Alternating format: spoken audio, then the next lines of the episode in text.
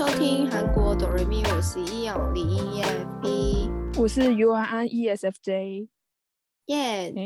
我们今天来录一集，就是因为最近很多人就是会出国旅游嘛，那刚好就是樱花季刚结束嘛，嗯、对，然后我们就来说一下，就是给旅客一些呃来韩国的一些建议，或者是一些小 tips 这样子。旅游小，因为之前之前是分享给要来韩国生活的朋友一些建议什么的，那这次是旅游，就是二零二三我们的我们的指南，对，旅游指南，大部分人都是来旅游啦，来韩国生活是真的很少数啦，嗯嗯，那我们就是来推荐一下，也不是推荐，就是各方面的建议。那来 韩国来韩国旅游的话，要先准备什么嘛？就是不要讲签证，因为签证那些那些大家在网络上都可以找到。你觉得行李箱应该要必备必备什么东西吗？你说行李箱吗？里面啊，我觉得里面你们，嗯、如果你是第一次来韩国的话，其实你只要准备几几件衣服就好了，就是两套吧。那剩下的在这边买是吗？对啊，哎、欸，我跟很多人都这样讲，但有的人就是很不会买东西的人。他们来，他就是就没有看到喜欢，他就是两三天都穿那套衣服。怎么可能？第一次来女生吗？女生呢？怎么会？就比较严格一点吧，或者说钱可能带不够多，他可能就是觉得哦，我要再斟酌一下，然后就两两三天都穿那套衣服。我想说，韩国这么好买衣服，怎么可以都不买啊？对啊，又不是像我们就是生活那么久，已经觉得没有东西好买了。第一次来来，每次来旅游，应该会想要买很多很多很多东西回去吧？应该吧？对啊。但是但是要看搭哪一家航空公司，因为现在现在我记得他都不让你超重，就是他就算一起搭，他不让你合在一起，他是单件单件算，你只要超过二三公斤，二四他就叫你拿出来拿东西出来。哦，我觉得还是适量的买啊，如果你买超过，你就是用寄回去的嘛，你就去邮局寄一寄啊。对啊，也也是。对，我是觉得。你要来韩国，比如说生就是住个玩个一个礼拜好了。其实你不用带太多衣服，什么化妆品、保养品。我真的是觉得真心不用，你直接来这里买就好了。反正你也会买一堆回去啊。就是液态，我觉得像化妆，你不觉得化妆有些那种瓶瓶罐罐的液态不用带太多来吗？对，你们就是带那个快要用完的来，然后直接在这里丢，不然就是试用品带来。这可是大家不旅游都这样吗？因为可能有些人会习惯带自己喜欢喜欢的来用，但是我是觉得就是呃，可能保养品可以带啦，但是因为怕你就是用了这些东用在韩国买了，可能皮肤用不习惯，可能皮肤会烂掉之类的，保养品可以带。但是我觉得彩妆的话，你直接在韩国买，因为也很便宜，你知道吗？现买现用，然后衣服也是现买现穿，啊、真的是对啊，太多。嗯，然后你剩下的行李的空间就是留给那些，就是你你要买的那些战利品回去吃的啊，嗯，吃的用的，买那些回去，也不用真的不用带太多行李过来。我认真，我也觉得，如果我真心只是来来逛街来旅游的话，我应该行李箱都超空。我以前来韩国，我的行李箱都只有四分之一吧。我里面的东西只有四分之一。对啊，我我之前也是哎，我就是带几件衣服，然后一点点一点点保养品，然后就来。化妆品也是来这里买，然后隐形眼镜也是来这里买，真的哎。嗯，我就是来这边负责就是吃喝玩乐买东西。我有一些几样东西，我觉得可以可以来旅游的时候要带，就是胃药，哦、就是因为韩国你旅游来，你一定会大吃大喝嘛。然后我自己觉得韩国食物其实蛮伤胃的。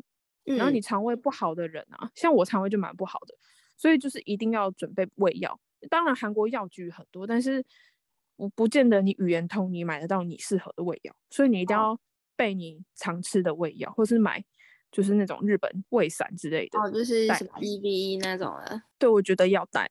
然后行冲大家应该都知道吧，就一定要带。哦、行冲电也是一定要带的。但是其实我我我本人是没有在用行冲，就是。我我很少出门会让手机没电，很少会没电。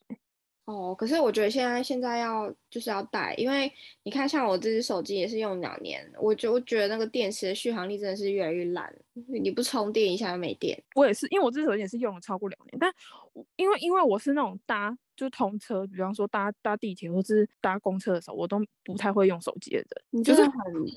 很克制哎，我不是克制，是因为我不喜欢有，因为我很容易晕车，所以我如果你我在车上，我一直在看手机，我常常超容易想吐的，所以我都会要么就是听音乐、听 podcast，然后就是看路人，然后搭公车就很喜欢搭公车，就可以看风景。我真的不太喜欢一直玩手机，所以我我手机很很少没电，而且我跟你都是那种跟朋友出去不会一直玩手机的人的类型。对，对我很不喜，我很不喜欢就是一直跟不正常的人聊，我我觉得很不尊重，就是跟你现在在一起的朋友，哎，我觉得很不尊重。对啊。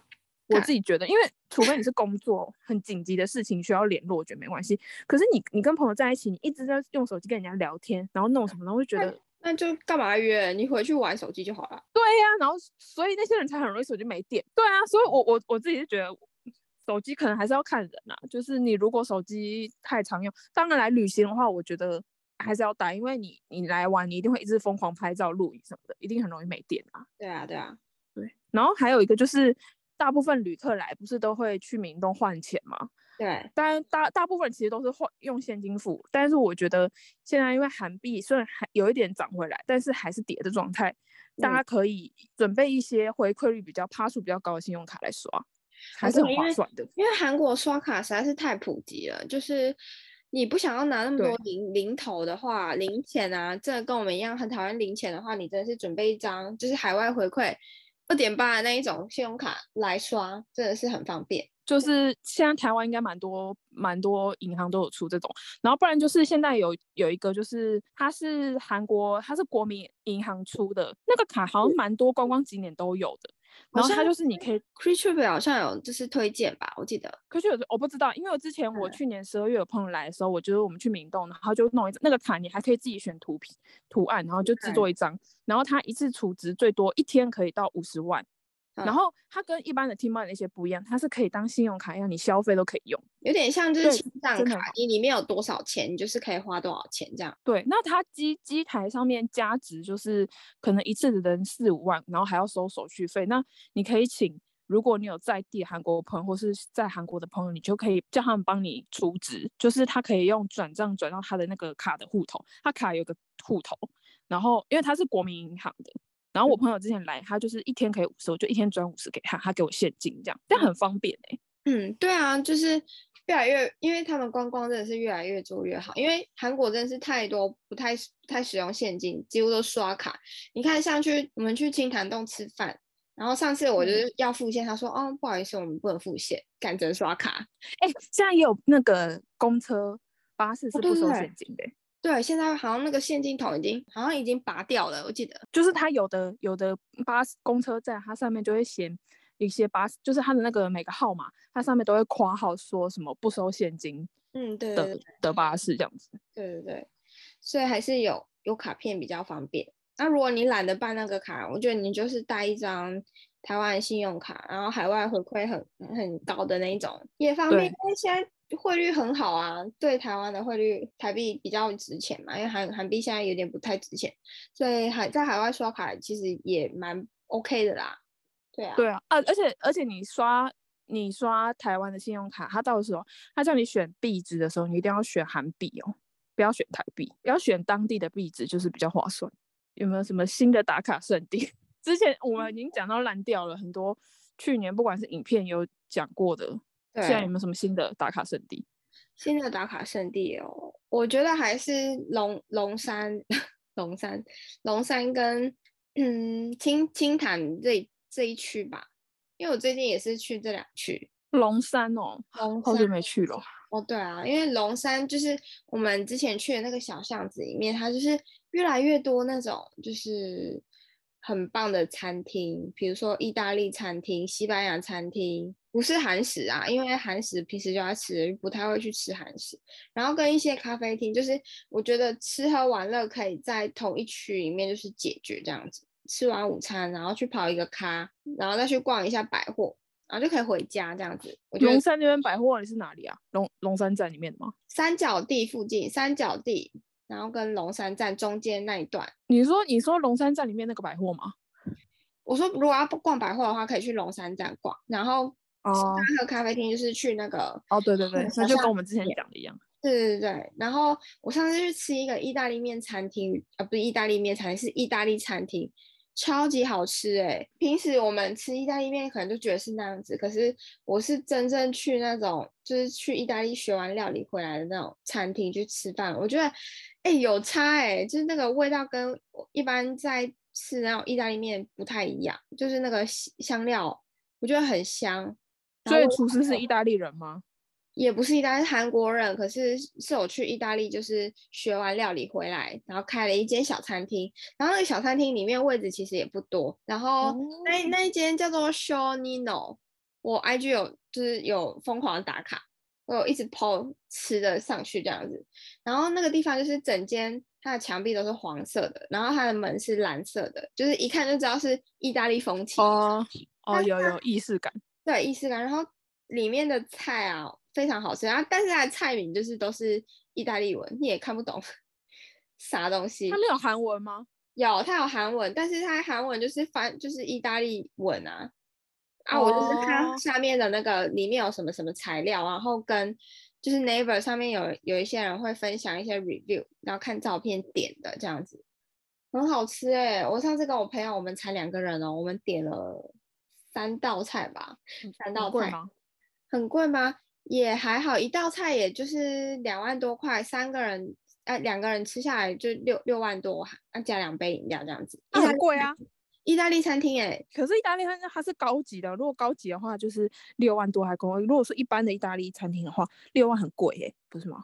会吗？一个人三万三万块，应该还好吧？哦，我们上次我太久没去外面消费了。你太久没去吃西餐厅了。因为你去高档的那种西餐厅，应该超超过十万块吧？你要吃的牛排什么的，绝对吧？超过十万块吧？对啊，算是算是中等价位啊，但很好吃。因为我是吃那个点了一个松露意大利面，然后跟淡菜吧，它那个淡菜是有炖那个奶油炖菜啊，还有炖蔬菜，哦、就我妈蛮好吃的。然后还有一个就是鸡腿排，然后它是煎马铃薯，然后跟奶油。然后跟芦笋，呀哇，超好吃，肚子好饿哦。然后你下次要去，大家大家如果喜欢吃意式的话，可以去打卡，可以去吃看。然后他那边的装潢的风格就是，就有很多柠檬，因为它都是用柠檬入菜，然后去去腥味。对，然后反正就是味道就很鲜，但是又不会有那种酸酸的感觉。然后整间店的氛围很好。然后我那时候去是平日的中午去。很多人，很多人啊！平日中午还能，我上班族都不用吃，对，都不用上班了。我也是这样子想，就韩国人真的爱享受哎，可能上班翘翘个一个半小时，然后预约，然后去吃一下那个，然后再回去上班这样。哎、欸，主要是上班，平日还去吃那种东西，也太厉害。哎、欸，我我看我看有人 meeting 也是去那边啊，有两个穿西装的，然后跟客户也是约在那边吃饭，然后他们就是四个人点了六道菜吧，然后在那边吃，然后边开会这样子。哇，对啊，好奢侈啊。对啊，什么时候我也可以这样子？你可以，你可以穿，你可以穿的很正式，然后去跟朋友去那边吃啊，人家就会这样觉得。对啊，我我是觉得龙山可以去啊，然后后来。我有去一间咖啡厅，它是做那个蝴蝴蝶面包造型的那个咖啡厅。我有我有打卡，就是那个它那边圣水跟龙山都有开分店，然后真的超好吃。我上次点那个 press pretzel，然后上面是甜的奶油，然后还撒了一些黑胡椒。那你就觉得面包不是本来就是很比较咸的那种吗？没有，它那个原味是没有什么味道的，它是靠上面的配料。哦，oh. 对，然后我点的那个就是他们家的招牌，他们是奶油，它的奶油是吃起来怎么讲？我觉得有点像奶油里面有打砂糖进去，就吃起来会有那种一点点砂糖的颗粒感。哦，oh. 然后上面撒了一些黑胡椒，会觉得哎，这是又甜又咸的组合，应该会很奇怪。哎，没有哎，超好吃，是有到超有到超好吃。有，那他是韩国的面包吗？还是是国外的师傅？我觉得是跟伦敦贝果是同一个老板诶、欸。为什么吃起来很像吗？没有，因为它的包装跟它的风格都很像，都是那种英伦风。然后重点是我我会觉得他们是同一个老板，是因为。你还记得英伦贝果有一只小狗的 logo 吗？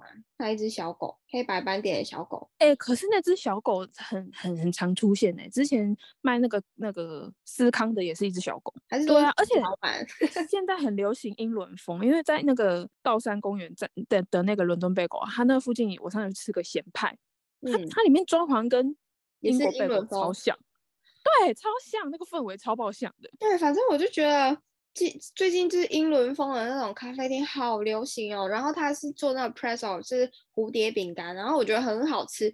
然后我觉得太好吃了，我就龙山去完，我上个礼拜才跟我朋友再去圣水的圣水，我推荐大家去圣水，很大间，很好拍，东西也好吃。圣水以前人家就是去，就是大家旅行来玩，可能要排两天行程，去不完，去不完啊！我我就觉得每天至少要跑两间咖啡厅，你们才会满足。啊，来玩的话，啊、就大概可以去个十间这样子，太多了吧？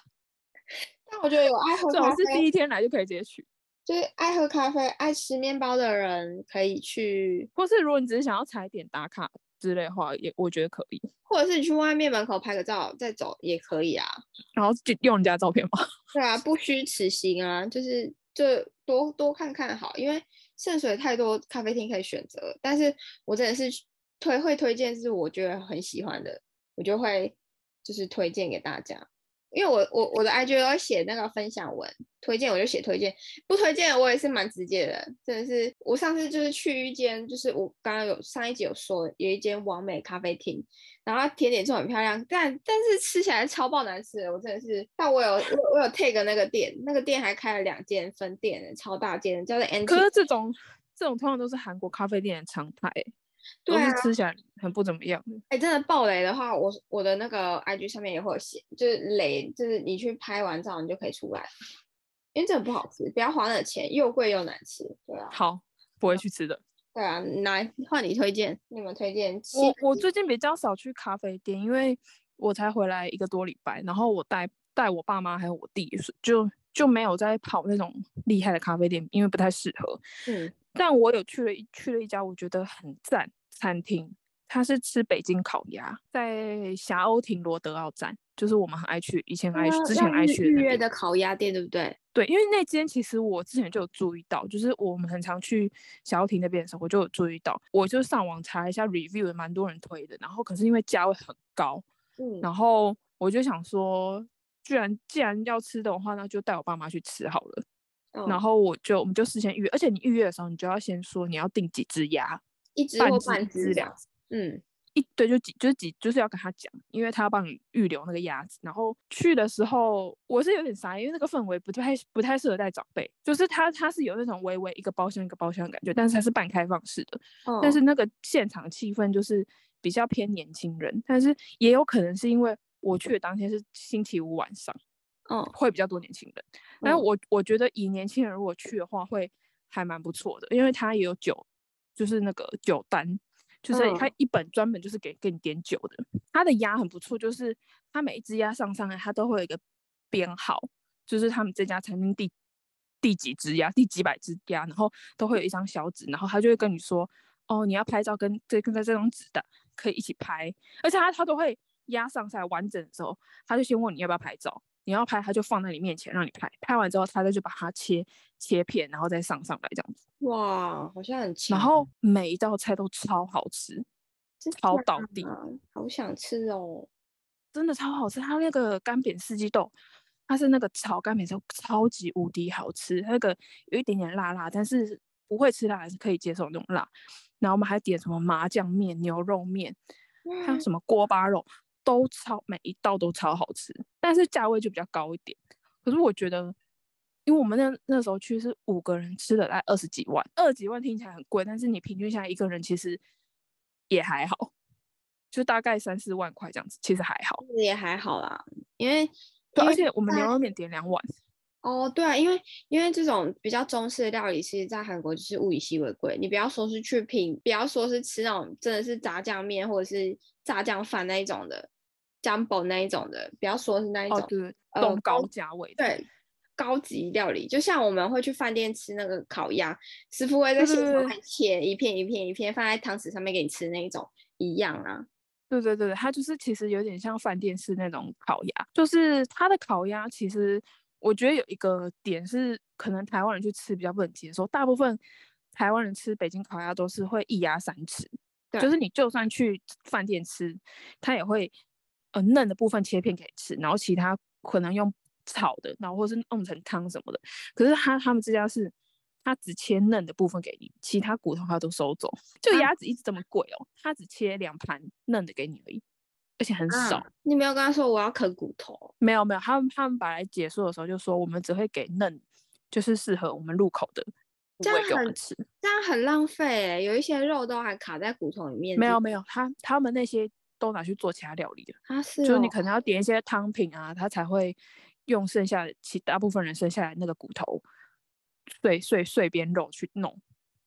我觉得他们是这样子。那一只鸭子实际上只吃到四分之一的肉而已。对，就最嫩最嫩的部分我们会吃到这样子。但我觉得服务态度算很好，然后你点他会送你三笼那个。薄饼就是包包那个鸭肉烤鸭吃的那种，然后服务态度是很好。我觉得整体氛围除了比较不适合带长辈，但是主要东西很好吃，只就是不适合带长辈之外，其实我觉得一般如果我们大家朋友九九九几个，我觉得它适合一群朋友去，不适合那种只有一两个人的。嗯，对，因为它它现场氛围是。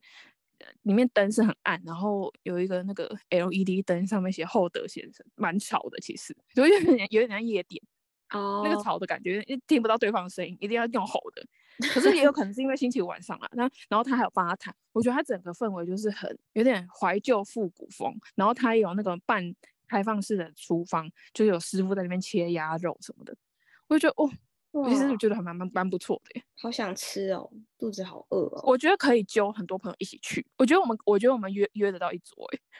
对啊，自以为 你那边揪几个，我这边揪几个就可以开一桌了。因为因为我 po 限动，就蛮多人说，天啊，这在哪好想去，要说什么下去要去，就是住在韩国的台湾朋友都说他下去要去吃，我就觉得很很蛮适合年轻人一起去吃的。嗯，对啊，对啊，没错。只是因为他也是在那一区，就是小游艇那边，他也是要趴车，趴车蛮麻烦的。哦但给人家趴车就好啦。我们那天去趴车，我才知道原来他们趴车，他不是帮你停在一个固定地方、欸，对啊，他是他随你要把钥匙给他，他随时会帮你移动车、欸，对对对，因为那边地小嘛，但你就是对啊，这你不用自己去找停车场或者是出出车的地方给他，他把你弄。可是就很麻烦，就是因为我们是租车啊，然后我们那个租车不是钥匙，我们也不是什么那个控制的，我们是用手机。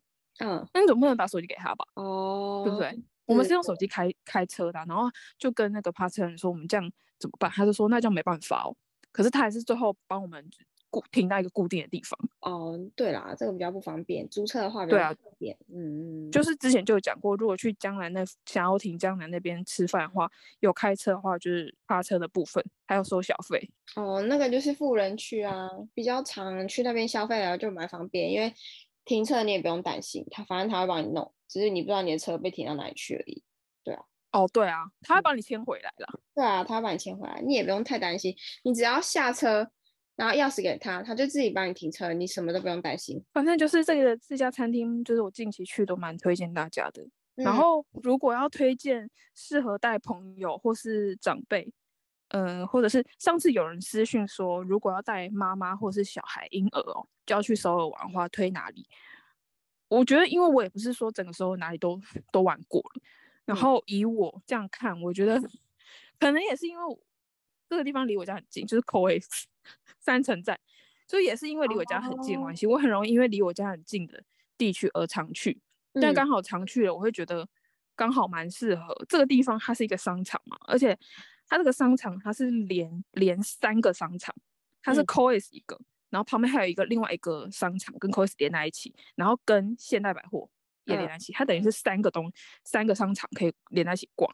然后你除了它不是只有百货品牌，它连一般的什么 Olivia、大创什么都有。你又可以去星空图书馆打卡，你你要咖啡店、餐厅什么都有。如果说年纪大的人他不喜欢一直逛百货公司，他比较近的是一站叫奉恩寺，奉恩萨。哦，奉恩萨，奉恩萨它其实也是一个宗宗教的小山丘。其实我去爬过，嗯、它其实就是从 COEX，你如果没办法从那边走过去，你可以搭地铁到蓬恩萨，然后走出去之后，它就是比较适合长辈去那边赏花、看看风景啊。然后它是我上次听韩国朋友说，它是唯一在首尔市区内有山可以爬的。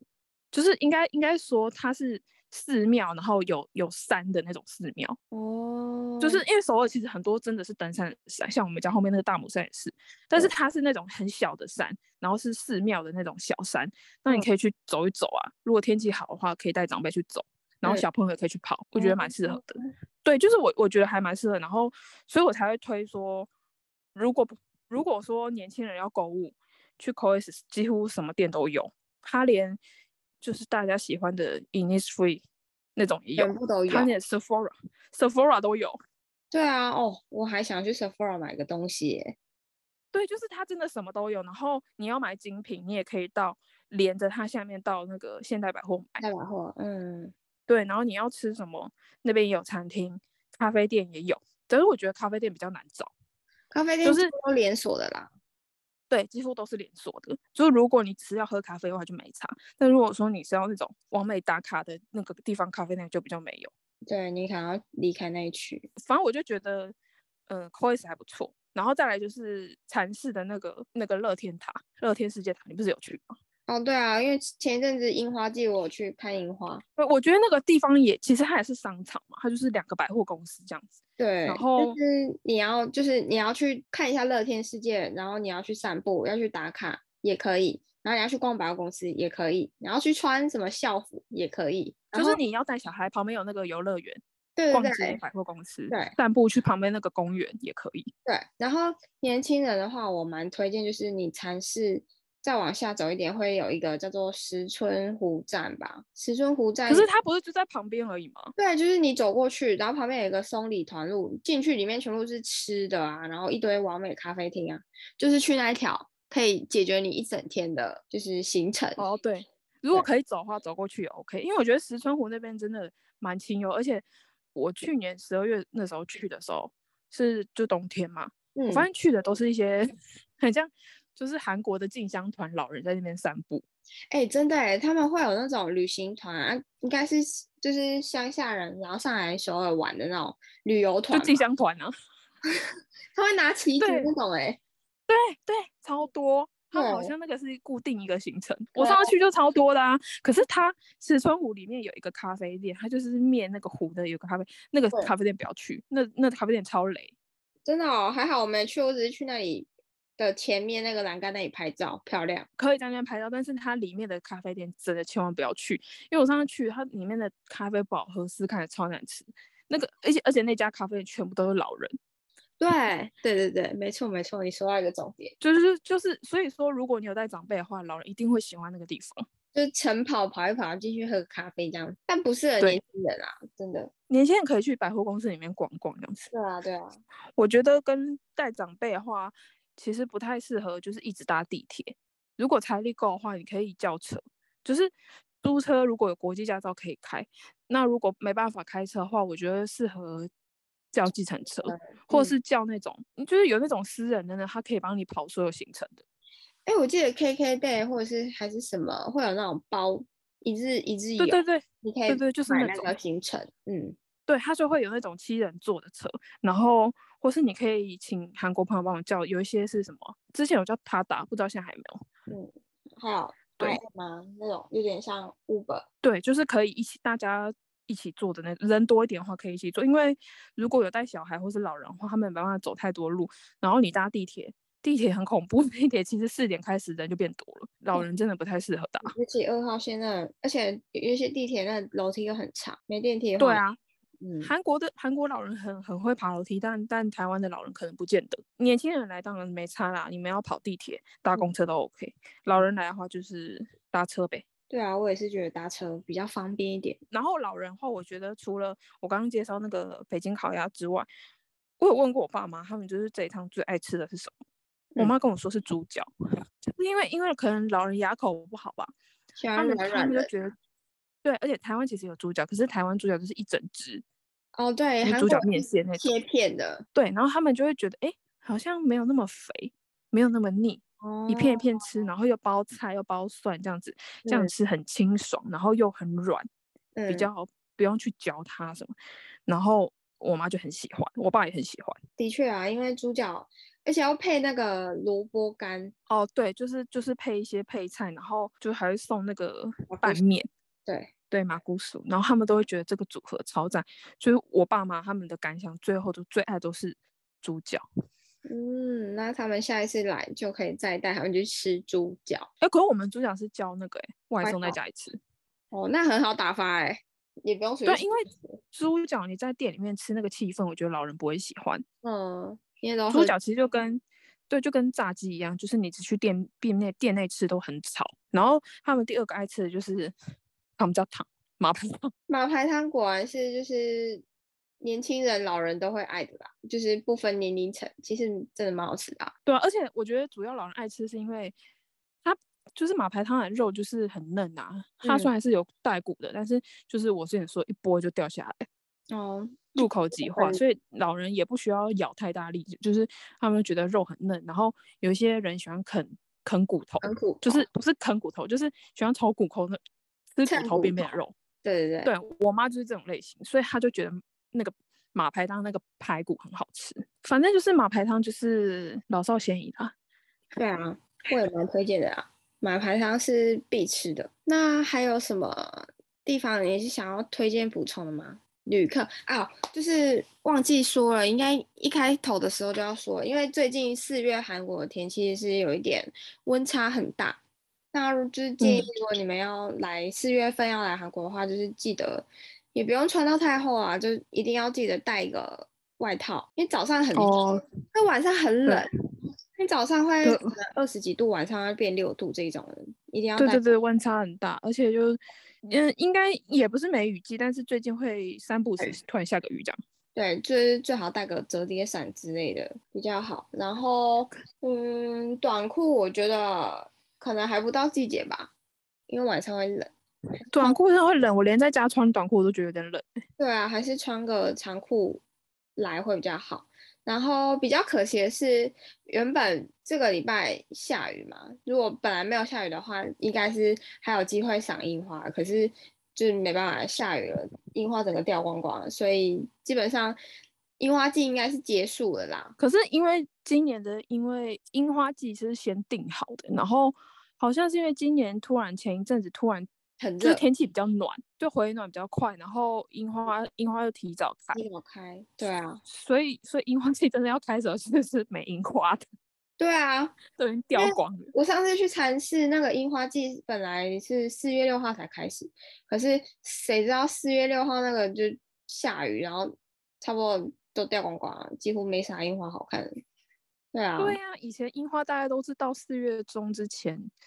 他还看得到，对，现在就没。现在可能大家等四月底，四月底可以看什么油菜花还是什么的吧？油菜花不是要去庆州还是去那个济州岛才看得到吗？是吗？我我是没有看过，但是我看最近路上很多开郁金香，哎，哦，最近蛮多郁金香的。哦，首尔林可以去，那很多。首尔林郁金香开超漂亮，然后如果你五月来的话，五月是韩国的那个玫瑰花季，路边超多玫瑰花。哦、对对对。什么时候我们我们转换成这种赏花的这种 style？我不要我发现一个很好笑的事，就是因为我们就是有去广州带我爸妈去，然后我们是开车去，因为往南部就是雨没有什么下雨的话，他们一路上那个樱花都还没掉，都很漂亮。我爸就问说，韩国为什么种这么多樱花树？有什么功效吗？嗯、我就说应该没有什么功效吧，我就问范哥，然后范哥就回我。因为很漂亮，然后我就我就跟他说，韩国人只在追求漂亮，没有要追求功效了。所以他们路边的很多人就觉得说，哎，韩国树为什么那么漂亮？韩国花都开的比较漂亮，那台湾为什么都那么丑？没有，因为韩国只只追求漂亮。我不知道，搞不好台湾其实也没什么功效，台湾就是好种吧，哦，还是好比较好种，或者说天气比较适合种这种植物。哦，你不觉得吗？韩国路边的植物都比较漂亮，还是因为它这边比较冷啊，比较种得起来。樱花台湾也种了起来，只是都在山上。可是我觉得台湾山上比较冷啊，就算是路边种的一些什么杜鹃花什么的，好像没啥，好像也还好，就还好，因为杜鹃花都桃红色，看起来就是比较土一点。呃，不要再被攻击，没有，就我个人觉得比较土一点。我觉得韩国如果要看植物的话，的确韩国是也有可能是跟气候有关系，所以他们这边的花都还蛮美的。四季也分明啊，什么樱花啊，然后春天就是什么银杏啊，黄色的啊。而且韩国的樱花跟台湾，因为台湾的樱花还是偏红就是桃红啊，然后跟粉。但是韩国的樱花就是偏白，就没有粉啊，就白白的。有有的有粉，但是大部分都是很白，然后开得很茂盛，觉得哇，然后那个风一吹下来就是下樱花雨这样。哦，对啊，哎、欸，推荐给就是明年想要来看樱花的，我告诉你们，就是首尔里面要赏樱花的地方啊，人绝对是爆多。像这一次我们去看樱花，我也是早上六点半要出门诶、欸，跟神经病一样。早上六点半。其实去附近一些公园就有很多樱花啦。对啊，是没错啊。因为其实我本来没有赏樱，因为其实已经住在这边五年，觉得每年都长得差不多，就 还好，就没有没有那个没有很想要去看。但我朋友就找我出去，我说好好吧，那就去。早上六点半要出门，那那个时候拍照的时候人才会比较少。那你真的是我们去吃个星巴克早餐。然后去咖啡厅，再回来才十一点多、十二点，那人整个爆炸，爆炸多哦，对，所有人已经超多。真的，你们要看樱花，就切记要一早就出门，你才不会人挤人。我可以推荐大家一个赏樱花、有樱花季的地方，但不在首尔。如果大家有机会去，可以去大邱的 E World。哦，对，那边也很漂亮。E World，因为我之前住大邱的时候。我就是四月就参加他樱花季，他买门票的，因为你进去除了可以玩里面游乐设施之外，可以赏樱。然后他那个樱花也是整个一大片，去我去的时候就是开刚开始的第二天，人没有很多诶、欸，现在搞不好很多，但是我那时候就好几年前去的时候人不多，然后很好拍照。如果大家旅游可以那个大邱的话，可以明年可以去大邱看，推荐差不多了，差不多了。因为因为说的太广泛了，我们就先推荐一部分，然后之后我们其他地方我们再做功课，然后再推荐给大家这样子。直接之后看看我们可不可以拍成影片，再带大家去玩一天这样子。对啊，而且影片是停更，我们本来不是说好三个月要充一千吗？现在别说了呗，快五百而已。好啦，比较好啦，一一一年一一年一千好了。好好好，好，那我们今天的 podcast 就先录到这边喽，那下一集再见，拜拜，